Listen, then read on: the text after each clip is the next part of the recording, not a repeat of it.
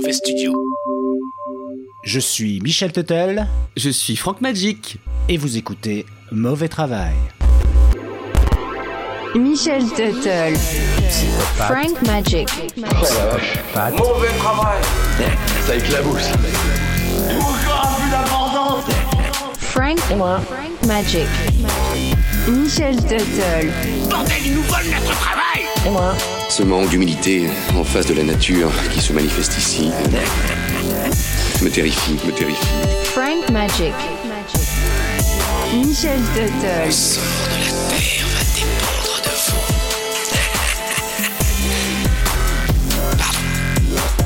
Mauvais travail Bonjour à toutes, bonjour à tous et bienvenue dans le 32e épisode de Mauvais Travail intitulé 51 nuances de petits gris avec un dossier en deux parties, deux épisodes pour ce mois d'octobre 2023. Pour entamer cet épisode, je ne vous le présente plus, mais je le présente quand même. Il est partout et nulle part en même temps. Il côtoie les grands de ce monde en stage ou en rêve. Franck Magic, comment vas-tu, bandit de grand chemin, va? Oh bah écoute Michel, je, je sais pas quoi répondre. Ta question elle est trop pointue. Bah allez, trêve de palabres et sommaire. Ouais. Dans cet épisode, nous allons vous raconter l'histoire d'un homme qui a fait du mauvais travail à propos de son travail, puisqu'il a révélé des secrets qui devaient rester secrets. Mais où est-ce qu'il travaillait ce gars? Je vous le donne Émile, il bossait à la zone 51. À ce qu'il dit. On va donc commencer à vous raconter son histoire dans cet épisode 32. Michel a fait ses propres recherches. Et c'est très dense tout ça. Alors on va faire ça en deux temps. La suite sera dans l'épisode 33 qui sera dispo dans quelques jours. En milieu de dossier dans le présent épisode, je vous raconterai mon dernier rêve. Mais avant tout ça, on va s'écouter Master Vobu qui raconte sa ville dans le morceau Voix sur Funbolette. Mais encore avant, c'est-à-dire maintenant, voilà les mauvais travailleurs du mois. Michel, tu as un mauvais travailleur qui n'est ni mauvais ni bon, tu m'as dit. Oui, tout à fait, je vais vous raconter une disparition étrange. Abduction, enlèvement par des hommes, chute dans un puits, eh bien voici l'histoire de Rolf Bentel, 60 ans, qui le 24 août 2004, en bon fan de football, se rend à San Siro en Italie pour venir assister au tour préliminaire de la Ligue des Champions entre l'Inter de Milan et le FC Bâle. Les amis sont chauds et donnent de la voix afin de supporter leur équipe de cœur, Bâle, puisqu'ils sont suisses, mais malheureusement, leur poulain s'incline 4 à 1, pas de chance. Dépité, notre Rolf décide d'aller se soulager avant de quitter le théâtre de la défaite de son équipe. Ses potes, une fois sortis, attendront longtemps. Très longtemps. Plusieurs heures même. Bon, plusieurs heures pour la petite ou la grosse commission, faut pas déconner. Il a dû, euh, il a dû se passer un truc. Alors, je vais casser le suspense direct. Dans cette histoire, aucun enlèvement extraterrestre n'a lieu. Le Suisse témoignera. Euh, j'avais seulement 20 euros, 15 francs suisses dans mon portefeuille et pas de portable. En fait, Rolf, dans un premier temps, il galère à trouver les toilettes et également à sortir du stade. Mais que va-t-il faire? Chercher ses amis, me direz-vous? Eh ben non. Rolf, il est d'humeur flâneuse et décide de se balader dans Milan et de passer la nuit dehors à Milan. Normal. Le truc, c'est que notre homme a bien apprécié sa première nuit dehors à Milan et se dit Euh, je me suis plu et je n'avais aucune raison de revenir à la maison. J'ai profité de la liberté à Milan. Il ajoute J'ai pas trouvé de raison de rentrer. Comme j'avais pas mal bossé sur des chantiers avec des transalpins, j'ai pas eu de problème avec la langue. Avec le temps, il prend ses marques et devient SDF. Musicien, il se fabrique des instruments et commence à jouer dans la rue. Non, c'est totalement faux. Ça, c'est une autre histoire qu'on vous a racontée dans Mauvais Travail, celle de Moondog. Et si vous ne la connaissez pas, foncez. C'est l'épisode 25 intitulé Moondoggy Dog. Donc, notre Rolf là. Il devient vraiment SDF et devient une petite star locale. On le surnomme même Joedi. Des gens ont commencé à me donner de la nourriture et des cigarettes, et un étudiant m'a même offert un, sac de couchage. Son expérience lui plaît. Il se sent libre dans sa nouvelle vie. Du côté de chez lui, dans les Alpes, on le déclare disparu et les recherches sont même stoppées. Un jour, son destin va basculer une deuxième fois puisqu'il se casse la margoulette dans des escaliers et se brise le fémur. Une blessure plutôt critique pour un bonhomme de 71 ans. Oui, 71 ans. Rappelez-vous qu'au début de l'histoire, il en avait 60. Je vous laisse faire le calcul. Une fois à l'hôpital, les médecins grillent que l'homme n'a pas la sécurité sociale. Ils contactent donc le consulat suisse afin d'identifier la personne et le font rapatrier. Aujourd'hui, il coule des jours heureux et raconte son histoire en live de sa maison de retraite et dit ne rien regretter de sa vie de SDF. Voilà. Bon, je sais, vous êtes déçus, il n'y a pas eu d'alien ni d'enlèvement et Francky va sûrement me mettre un carton rouge pour non-cohérence avec le thème, mais c'est pas grave, j'adore cette histoire. Je te pardonne Michel pour la, non-cohérence. Et je te remercie. Et avant d'entamer la première partie de la première partie du dossier du mois, on va s'écouter un rappeur local de chez nous. Il s'appelle Voby Master, avec son seul titre extrait de son album. T'as qu'à écouter 15 fois mon seul titre, ça te fera un album. Et c'est Fun Bolette pour vous maintenant dans Mauvais Travail. Yeah Allez, viens Viens, je vais te montrer quelque chose. Ouais. Allez, suis-moi mon poulet, ma poulette. Je t'emmène dans un coin de rêve. Ici, c'est vos fun bolette. Pas encore de voiture, on roule encore en mobilette. Je vais vous faire voyager sur le cul de ma pétrolette. Croyais quoi Tu croyais que t'avais tout vu, que t'avais tout bu. Les alcools ici sont exotiques, les gens très chelous et pas sympathiques. Arborent sur la tête des sacs en plastique Et c'est pas pratique, ni écologique, ni très hygiénique. Les gens ici à la politesse sont simplement allergiques Vraiment hermétiques. Et si tu cherches un endroit sympa, tu peux tracer tout droit. Ici les gens sont pas pudiques du doigt et il fait froid. L'été indien ici est dégueulasse. Le ciel est gris, les gens sont le sol c'est de la bouillasse. Qu'est-ce qu'il dit le vieux? Viens et je te tabasse, viens et je te Viens où je te concasse, je te prends toi et tes potes, j'oublie et je vous maracasse. Vos stay, stay. Yeah, le paradis sur terre. allez viens gamin, allez viens gamine. Ah. C'est vos sur fun bolette, pas de voiture que des mobilettes. Un paysage effrayant, des gens édentés, pas très évident de communiquer, de se faire des amis. T'as que des ennemis, et même les pigeons te font la misère. T'es pas très bien placé dans la putain de chaîne alimentaire. C'est élémentaire, les gens sont trop cons, fermés, pas très fiers, certainement très frères. Mais tu l'as deviné, arbre généalogique circulaire, cerveau en jachère. Allez, viens, viens, vos sur fun. Putain. Yeah! Faut surfen, bolette. Pas de voiture que des mobilettes. Vous n'êtes pas prêts, n'êtes pas prêtes. Faut surfen, faut surfen, bolette. Pas de voiture que des mobilettes. Vous n'êtes pas prêts, n'êtes pas prêtes. Faut surfen, faut surfen, bolette. Uh, pas de voiture que des mobilettes. Vous n'êtes pas prêts, n'êtes pas prêtes. Non, faut surfen, faut surfen, bolette. Faut surfen, faut surfen, bolette. Que des voitures, pas de mobilettes.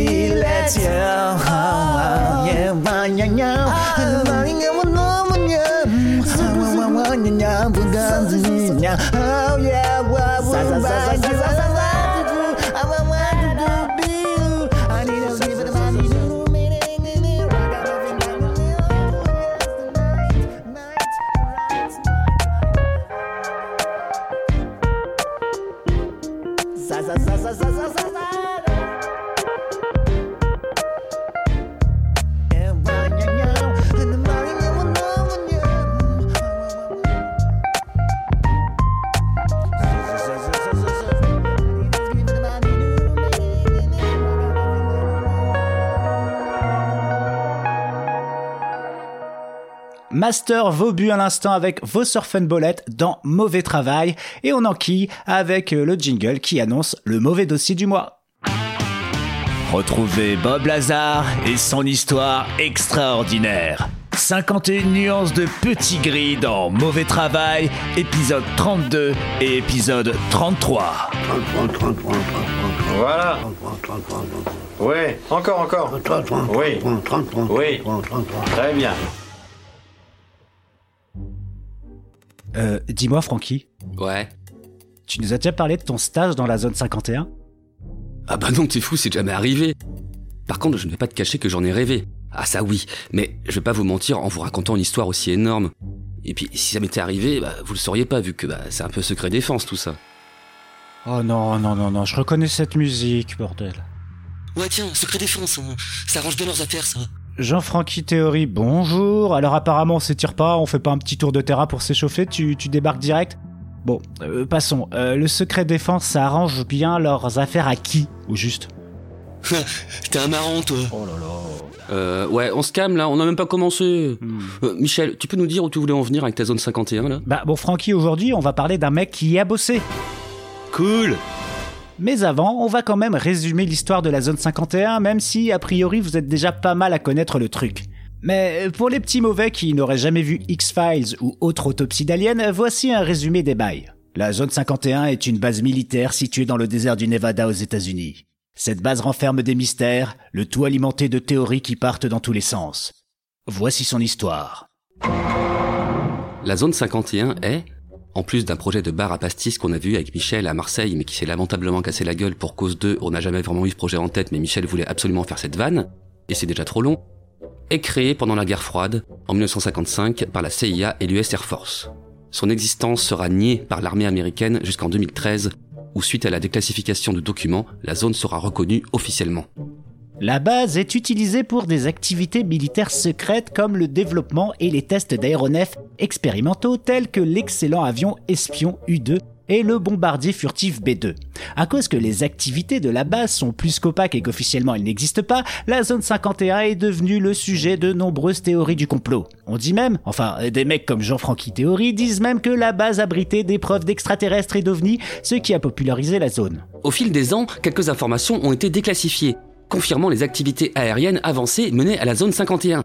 Mais les théories du complot subsistent, et comme on le sait, quand une graine a germé dans des têtes de complotistes, bah c'est pas facile de l'enlever de leur tête. Malgré sa nature hautement sécurisée à base de militaires et de panneaux super flippants, la zone 51 est devenue une zone de pèlerinage pour les amateurs d'ovnis et de conspiration. Une zone de visualisation a d'ailleurs été établie près de la zone pour permettre aux visiteurs de tenter d'apercevoir des activités inhabituelles. En gros, la zone 51 est une base militaire américaine qui a été le centre de nombreuses spéculations et théories du complot. En grande partie à cause du secret entourant ces activités. Euh, voilà un résumé du truc et on ne pouvait pas ne pas planter le décor puisque nous allons parler d'un homme qui, lui, sait de quoi il parle. Pourquoi? Parce qu'il y a bricolé des soucoupes Hein? Il a fait quoi? Il y a bricolé des soucoupes Oh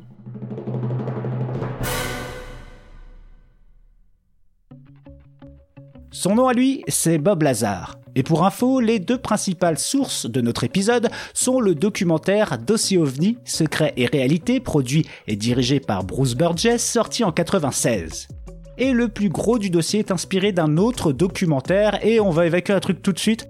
On va mettre des guillemets à documentaire, et je pense qu'on pourrait mettre des guillemets un peu partout, parce que bah, on part sur un délire pas très très scientifique. Mais bon, on va jouer un peu le jeu. Donc, ce docu, c'est... Une purge, Michel, c'est une purge, y a pas à tortiller c'est une purge. Oui, déjà, mais ça a un nom, Bob Lazar, Area and Flying Saucers en VO, et pour la VF, Robert Lazar, Zone 51 et Soucoupe Volante, dirigé par Jérémy Kenyon Lockyer Corbel et coproduit avec George Knapp. Jérémy se met en scène et on le voit enquêter et interviewer les protagonistes de cette histoire.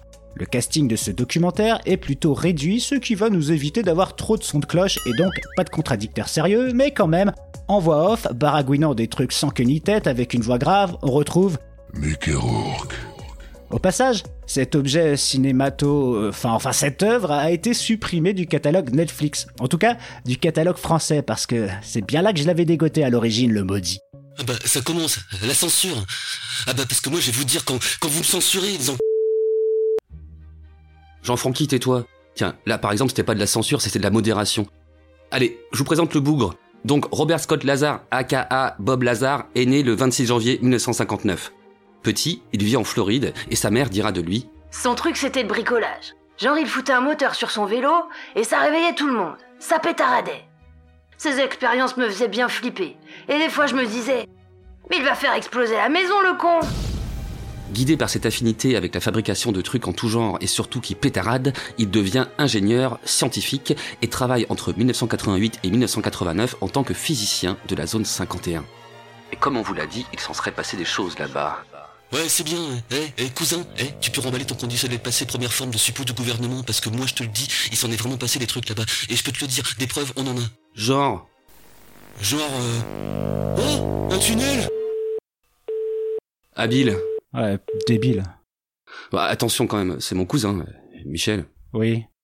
C'est quoi sa formation, euh, Bobinou Ah bah c'est pas du caca, hein, puisqu'il a obtenu des diplômes au California Institute of Technology, hein, ce genre d'université privée américaine qui a contribué à former plus de 30 prix Nobel et moult ingénieurs super connus, de Robert Andrews Millikan avec un prix Nobel de physique en 1923 à Eric Betzig avec un Nobel de chimie en 2014, sans oublier le jeune Donald J. Trump pour son prix Nobel de conneries qui ne devrait pas tarder à tomber. You are fake news. Sinon, il a aussi passé des diplômes au MIT, une université de sciences et technologies américaine très réputée, MIT pour Massachusetts Institute of Technology, contrairement au MIT où Jean-Franck Théorie a fait ses études et qui veut sûrement dire euh, mauvaise interprétation de théorie.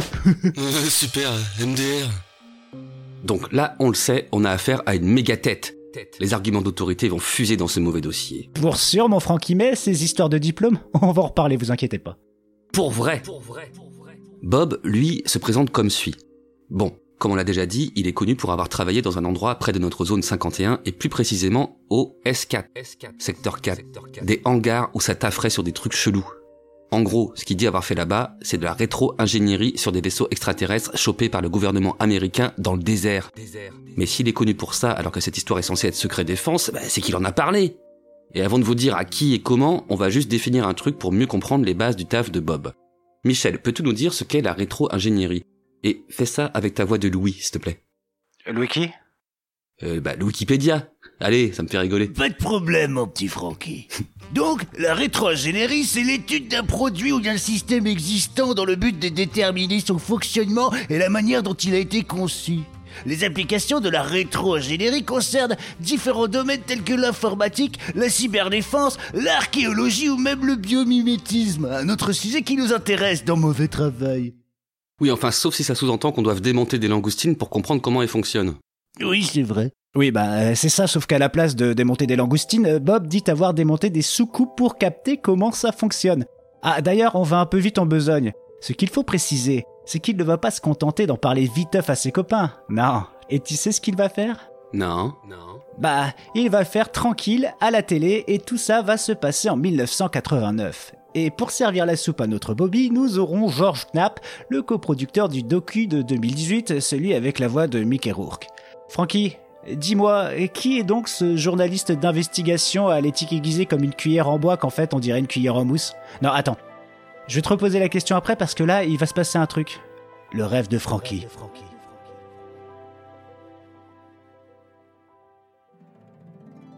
Le rêve de Francky. C'est un rêve qui commence comme une histoire de stage. Je suis dans mon salon, en train de ranger ma collection d'imprimantes avec un défaut de fabrication. Ah C'est la sonnerie de François. Parenthèse, vous n'êtes peut-être pas au courant, donc je vous le dis.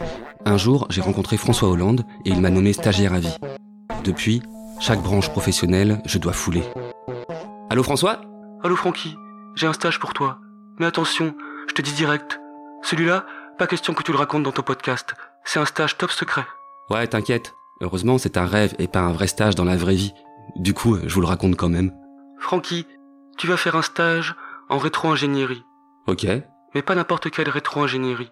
De la rétro-ingénierie extraterrestre. Non Si. C'est bien ce que je crois? C'est bien ce que tu crois, Francky. Je vais aller Dans la zone 41 La zone 41. J'en rêve depuis mes 13 ans. Je m'en souviens très bien. La première fois que je me suis documenté sur le sujet. Je suis avec ma mère dans le rayon littérature au L'Obscur de Vosserfenbollet. L'Obscur, c'est le concurrent direct des supermarchés Leclerc. Et là, je l'aperçois dans sa pochette en plastique, catégorie science sûre, le premier numéro de Dossier Z, le magazine du paranormal. La pochette en plastique, elle est pas là par hasard. Quand t'achetais une édition de Dossier Z, t'avais pas qu'un magazine. T'avais aussi un objet, et pas n'importe lequel.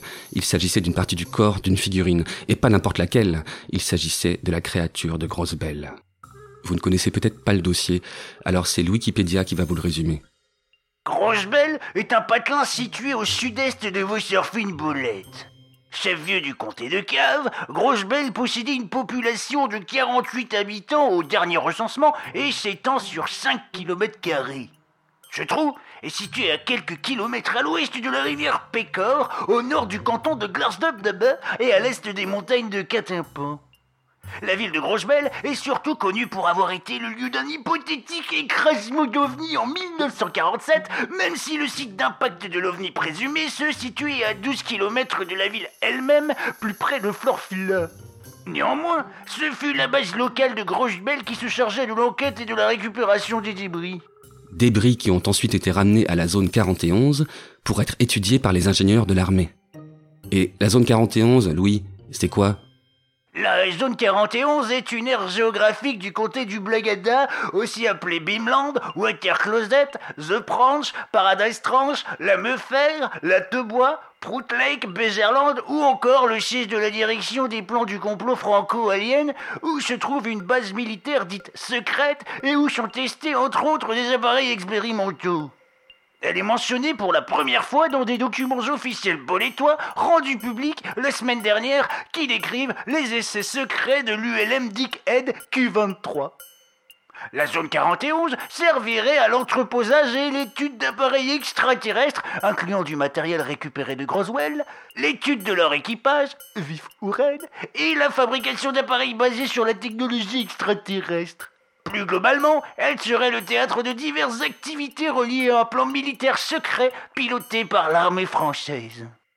C'est donc dans cette antichambre du complot humano-alien que je vais effectuer mon prochain stage.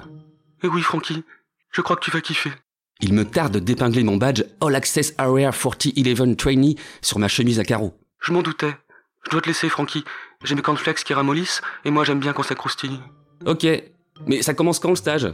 Maintenant, tu es attendu. Par qui Par le professeur Igon de Glanredu. Où ça Devant le panneau triangle jaune poussin, avec un bonhomme en état d'alerte, un gros point d'exclamation et quelques mots juste pour le fond. Danger, qui passe trépasse. Ok. Je t'envoie les coordonnées GPS par le biais de mon application Google Miasms. Ok. Bonne croustiflex. Merci. Je suis déjà au volant de ma Magic Frankie mobile. Je consulte la notif de Google Miasms sur mon smartphone. Ok. En route vers le désert du rien du tout, dans le comté du Blagada. Me voilà devant le panneau triangle jaune poussin avec un bonhomme en état d'alerte, un gros point d'exclamation et quelques mots juste pour le fond. Danger Qui passe trépasse Je passe la première et je roule tranquillement dans l'allée qui mène au grand porche qui abrite le grand labo secret. C'est brumeux, il pleut, on voit rien à deux mètres. Danger Qui passe trépasse Oh Vous m'avez fait peur Je suis Frank Magic, stagiaire. Ça tombe bien. J'ai un badge All Access Area 4011 Trainee pour ta chemise à carreaux. Tout se passe comme prévu. Me voilà dans les couloirs de la zone 41. C'est moi qui vais te tutorer, mon cher Frankie. Je suis Egon de Glanredu, ingénieur en rétro-ingénierie extraterrestre. Ok. Qu'est-ce qu'on fait? Je t'accompagne dans le garage de Glaberg. Je vais te briefer. Glaberg, c'est... Oui, c'est lui. C'est la, créature, de, Grosswell. Et dans le garage, il y a son matos? Il y a son matos, oui. Oh. Mais Glaberg, ça fait des années qu'il est là. Il a toujours pas atteint l'objectif qu'on s'est fixé. À savoir? Glaberg a pour mission d'upgrader le matériel militaire français avec la technologie de sa planète. Il bute sur des questions techniques qu'on n'a jamais réussi à résoudre. Ok. Mais qu'est-ce que vous attendez de moi? En ce qu'il paraît, t'es un stagiaire sûr. Ce genre de pépite qui brille à 3 km. Ce genre de comète qui ne passe que tous les 3 siècles. C'est pas moi qui le dis. C'est vous qui le dites. Alors, je vais te laisser avec Glaberg. On va voir si t'arrives à débloquer la situation. Je vais bien essayer, mais j'y connais rien, moi, Egon. On parle pas forcément technique, là. On parle d'approcher la psychologie du bonhomme. Je soupçonne qu'il ne s'investit pas vraiment dans sa tête. Ta mission, c'est de le réinvestir vraiment dans sa tête. Tu comprends? Ok. Frankie, te voilà devant la porte du garage de Glaberg. Il y a un détail qu'il faut que je te dise. S'il faut que t'ailles pisser, tu vas avoir deux cabines de chiottes, une grande et une petite. Tu oublies la grande qui fait plus de 3 mètres. C'est pour Glaberg. Ah oui, vous faites bien de me prévenir. Parce que 3 mètres, même après son maximal... euh, Allez, entrons. Glaberg est à son bureau, devant son ordi. Bonjour Glaberg. Salut Egon. Je te présente Frank Magic, stagiaire. Il est là pour t'aider à atteindre tes objectifs pour la France. Ok Egon. Je te laisse, il faut que j'aille faire un truc important. Glaberg, je te laisse briefer Frank. Frank, quand je reviens, tu me fais un point sur ce que t'as compris. Ok. À tout de suite. Salut Frankie. Alors, tu viens pour soutenir l'armée française? Bon, moi, tu sais, je vais là où on m'envoie, hein. Bon, maintenant, je t'avoue que je suis pas ultra emballé par la perspective d'apporter ma contribution à la création d'instruments de mort. Ouais, et surtout, t'as envie de soutenir le complot contre Poutine. Euh, je suis pas au courant de ça. Tout est sur YouTube. Regarde. Oui, vous avez bien entendu. Selon des sources confidentielles, l'armée française serait impliquée dans un plan machiavélique visant à contrecarrer Vladimir Poutine. Les raisons? Un échiquier mondial où les alliances sont aussi fragiles que la cro- Bah attends, c'est pas fini. Pourquoi t'arrêtes la vidéo? Y a des vérités qui vont jaillir. T'es pas prêt. Après ça, tu vas ramper par terre. Genre, Gaberg, aide-moi. Je sais plus comment je m'appelle. Non, mais laisse tomber, pas la peine. Si je comprends bien, tu fais du mauvais travail pour le gouvernement français afin de protéger les Russes. Bah ouais. Eh ben moi, je suis prêt à te couvrir si tu me promets que tu ne vas pas livrer ton savoir à Poutine. Tu comprends, moi, je, je veux pas la guerre. Bah moi non plus. Donc euh, c'est ok. Mais alors, qu'est-ce que tu fais de tes journées? Bah je bosse sur des trucs plus fun. Euh, je développe des dispositifs de divertissement extraterrestres étonnants qui transcendent l'imagination.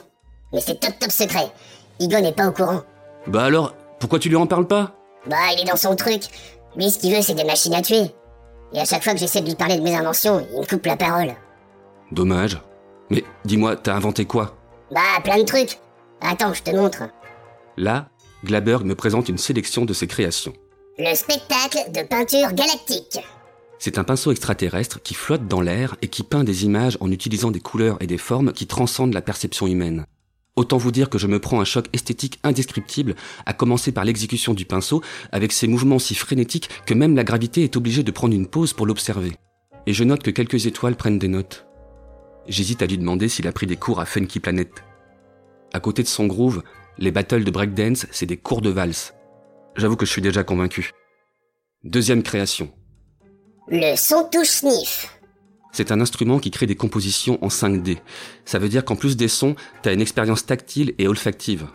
Ok Glaberg, on va tester ton truc sur Scène Saint-Denis Style d'NTM. L'expérience est intense, mais épuisante et pleine de sueur. Passons à la troisième création. Danse avec les étoiles. C'est un équipement à base de gants et de chaussettes que tu synchronises avec un générateur de pas de danse alien et qui te fait faire des mouvements insoupçonnés. Je me suis niqué le coude avec ce truc. L'éclat de rire instantané. C'est tout simplement un pins en forme de haha qui détecte ton stress et quand il te sent tendu, il diffuse des éclats de rire contagieux. C'est l'exposition universelle de Glaberg qui se déroule devant moi. Vraiment, je suis emballé. Glaberg, mais attends, heureusement que je suis là parce que à partir de maintenant, hors de question que je laisse qui que ce soit freiner tes recherches. J'ai fini de faire mon truc important. Franck, tu as pu échanger avec Glaberg? Quel est ton diagnostic? Franck, Franck, Franck, qu'est-ce qui t'arrive C'est toi, Igon, tu vas stresser. Glaberg, comment j'éteins le pins en forme de Tu le décroches et tu le jettes le plus loin possible. Il va se calmer. Ok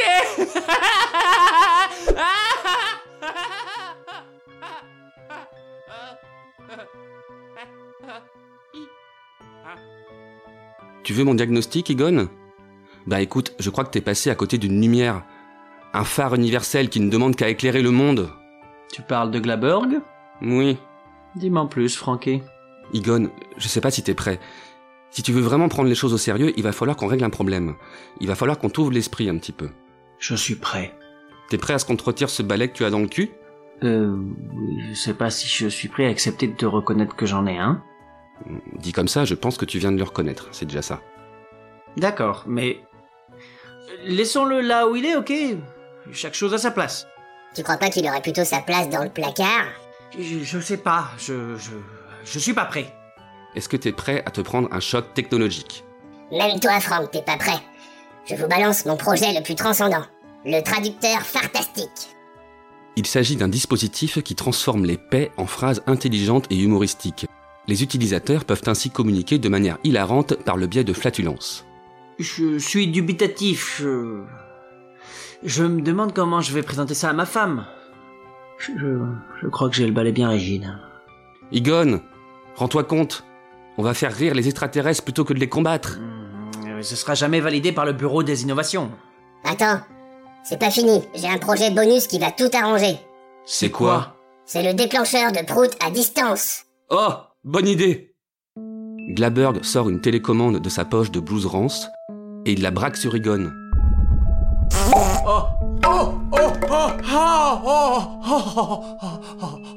Ça t'a plu?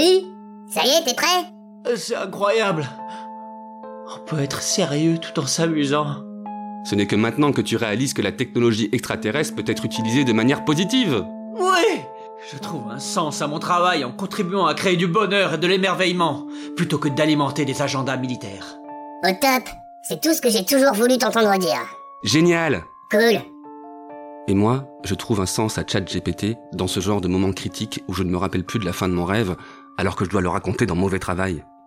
Alors Egon, conclusion. On va faire de cette zone le lieu le plus déjanté de l'univers.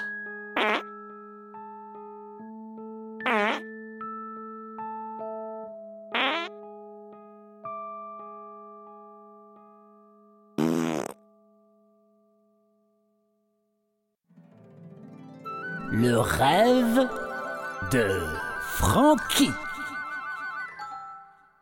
Merci Frankie pour ce rêve incroyable, comme d'hab. On en était donc à la présentation du mec qui va mettre en lumière Bob Lazar et ses histoires, George Knapp. Frankie, je te propose de le présenter. George T. Knapp est né le 18 avril 1953. Il est journaliste d'investigation aux États-Unis, présentateur de JT, théoricien du complot et animateur radio. T'as dit, dit quoi là? Animateur radio. Non, juste avant. Théoricien du complot. Euh, Michel, c'est ton fond documentaire, alors fais pas le mec surpris. Je peux reprendre? Ok. Donc, Giorgio, là, c'est pas n'importe qui. Il a été récompensé par les Peabody Awards, les Edward R. Murrow Awards, et il a gagné pas moins de 24 Pacific Southwest Regional Emmy Awards. Oh putain, ça fait 24 statuettes de 11,5 pouces, donc 29 cm. Je crois que je peux le dire sans crainte. Faut une grosse étagère pour caler tous ces trophées. J'aime ton pragmatisme, Michel. Non mais vraiment, c'est fou. Mais faut que j'explique quand même que toutes ces récompenses, c'est pas mal de reconnaissance et d'écho à son discours, disons, euh, qui est quand même pas hyper carré sur les sources et sur d'autres trucs de base du journalisme.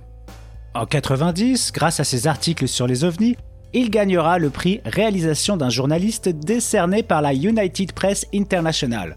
Il rendra également public, et là c'est un peu moins glorieux, les affirmations du théoricien du complot Bill Cooper, et ça pour Knapp apparemment c'est un regret qu'il a avoué et qu'il garde enfoui dans son petit cœur. Il écrit également une chronique hebdomadaire dans un magazine d'information alternatif, le Las Vegas Mercury et le Las Vegas City Life. Ouais, ces médias sont toujours locaux et toujours à Las Vegas. Fin 90, début 2000, Knapp travaille avec le National Institute of Discovery Science, un groupe qui fait des recherches sur des trucs paranormaux. Avec son pote, le biochimiste Com Keller, ils rendent public le Skinwalker Ranch dans l'Utah où d'étranges événements se seraient déroulés. Se serait déroulé euh, Non, non, on n'est pas sûr. Euh, euh, Frankie, arrête. En conclusion, il est à fond dans les ovnis et c'est pour ça qu'en 89, il va interviewer Robert Scott Lazar Hop là, pardon, là, je sais pas ce que. Ok, bon, j'ai envie de gueuler là, je suis. Pardon, pardon, Mais pardon. T'inquiète, pardon. tout pardonné, Michel. Alors, l'interview commence à peu près comme ça, avec un Bob dans un canapé et face caméra. Bon, je vais tout dire, et je vais pas me censurer, non. À la base, j'avais envoyé des CV à plusieurs laboratoires nationaux. Deux d'entre eux m'ont répondu. Je suis allé passer un entretien, ils avaient un poste en tête et ils ont continué à me poser des questions, euh, surtout sur mes loisirs. Cela avait l'air de beaucoup les intéresser. Que faites-vous de votre temps libre, par exemple? Vous dites travailler sur des petits projets. Je dis euh, ouais, j'ai un accélérateur de particules dans la chambre à coucher, euh, des choses comme ça. Et après quelques temps, ils m'ont rappelé. Ils ont dit qu'un physicien quittait l'organisation et ils m'ont fait passer un entretien pour ce poste. On m'a donné beaucoup de documents à lire. Je crois qu'il y avait 121 documents différents et j'étais assis dans une petite salle. Quand j'ai vu ce qu'il y avait dans ces documents, j'étais sous le choc. J'y croyais pas, mais j'étais fasciné. Je tenais plus en place. George Knapp nous dira. Sur ces documents se trouvent des informations secrètes qu'ils vont lui montrer dès le début. Dès qu'il est arrivé, ils ont commencé à lui montrer les documents sur des corps extraterrestres pour qu'il voit leurs organes et l'histoire des interactions entre humains et extraterrestres. Ce genre de choses que la communauté ovni suspectait, mais que personne ne pouvait prouver, et il trouvait bizarre que quelqu'un lui montre cela. Il se demandait ce qu'il se passait. Je pense qu'une partie de lui était absolument ravie d'être là et ravie de voir cela. Même si cela s'est avéré être une sorte de ruse. Mais il savait qu'il y avait quelque chose d'anormal. Selon Bobby Bop, son employeur était la marine américaine. Il disait que d'autres employés du gouvernement et lui se réunissaient à AG&G, une entreprise privée qui tafferait avec les militaires américains. C'est d'ailleurs selon lui, avec AG&G, qu'il a passé son entretien. Cette entreprise de défense américaine qui a beaucoup servi son gouvernement durant la Seconde Guerre mondiale détiendrait une compagnie aérienne et ferait décoller des avions pour Groom Lake, un genre de lac salé près de la zone 51. Selon Knapp, elle travaille sur des projets secrets avec le gouvernement américain, elle acheminerait les employés de la base, ferait aussi l'appui technique et les dispositifs de sécu à la duplication d'engins extraterrestres. Donc, en gros, on part en avion de l'aéroport et ensuite, à partir de Groom Lake, on emprunte un bus avec des fenêtres opaques ou sans fenêtres pour aller jusqu'à S4, le fameux secteur 4. Il décrit l'environnement qu'il a pu voir la première fois qu'il est allé à S4. Il nous dit que le lieu est un bâtiment très intéressant, avec une pente d'environ 30 degrés. Il y a de grandes portes. Et elles sont peintes, mais on dirait du sable. C'est pour cela que ça ressemble au flanc d'une montagne. Pour lui, tout ça est fait pour soustraire le bâtiment aux photos satellites ou autres dispositifs. Bob de 1989, à toi la main. Bah, finalement, euh, une fois arrivé, on m'a montré les soucoupes. Une de tout près et une en fonctionnement. L'un des réacteurs était hors du vaisseau. C'était un réacteur antimatière. On m'a fait une démo du fonctionnement, ce que ça faisait à peu près. Ce qui m'a le plus intéressé, c'est la, la réplication des réacteurs sans utiliser l'élément 115. Ce qui est bien sûr impossible. Il y a eu des projets auparavant où ils essayaient juste d'utiliser un générateur normal au plutonium. Et cette tentative fut vaine. L'élément 115, c'est-à-dire? Ouais, que les intimes appellent muscovium ou anampatium. Nous, on va rester sur élément 115 ou euh, 115, tiens.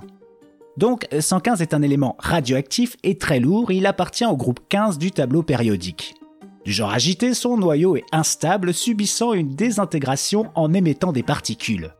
Et Lazare affirme que d'une, il a taffé là-dessus, de deux, c'est du bousin alien, de trois, lui et ses potes ont réussi à le synthétiser, de quatre, c'est du carburant à soucoupe, de cinq... De 5, tu redescends, parce qu'officiellement, 115, il a été synthétisé pour la première fois en août 2003 au Joint Institute for Nuclear Research à Dubna, en Russie, par une équipe américano-russe. Bah voyons, euh, les Américains, avec les Russes.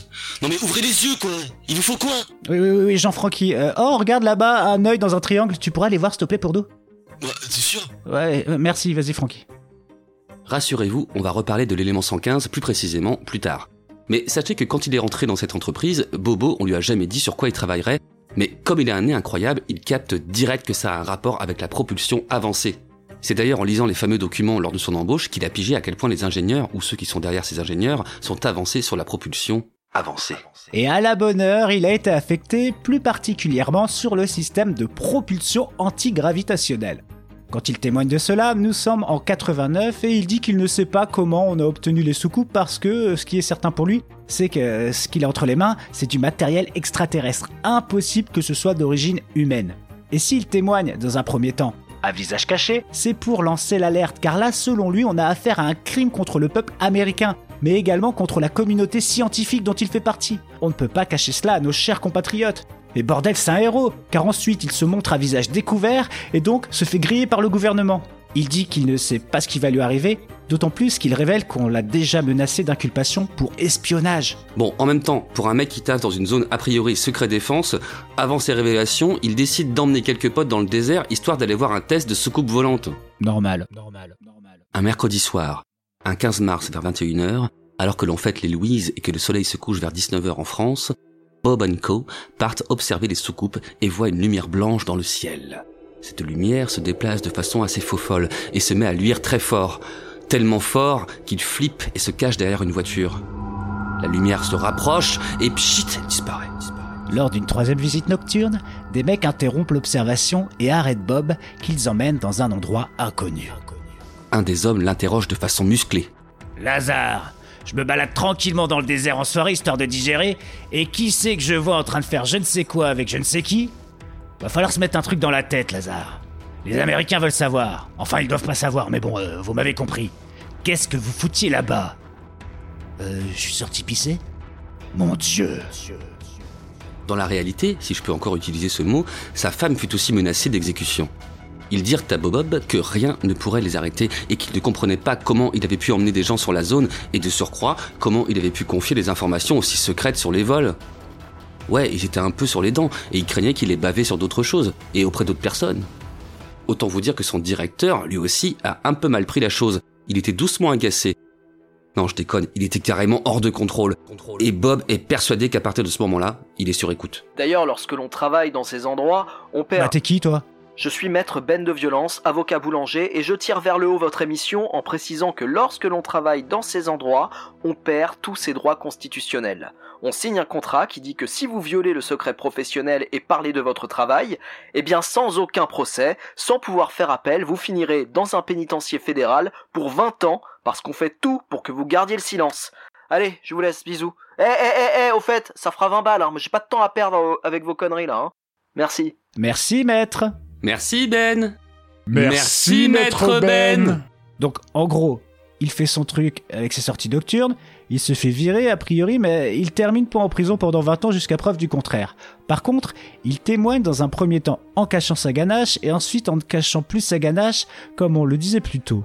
La stratégie est particulière quand même, hein, sans parler de la cohérence des témoignages et des informations. Ouais, c'est pour le moins flou et j'ai pas envie de m'en étonner. Tiens, d'ailleurs, tu parlais argument d'autorité et je te parlais de diplôme dont on reparlera. Je pense qu'on peut un peu faire le point là-dessus, non? Ouais, mais Michel, je pense qu'on va mettre ça au chaud pour la partie 2 qui sortira dans la foulée. Oh oui, quelle bonne idée Alors prenons congé de nos petits mauvais pour nous retrouver dans la partie 2 de ce dossier 51 nuances de petit gris, partie 2. Ouais, on voulait taper dans l'originalité. À toutes toutes.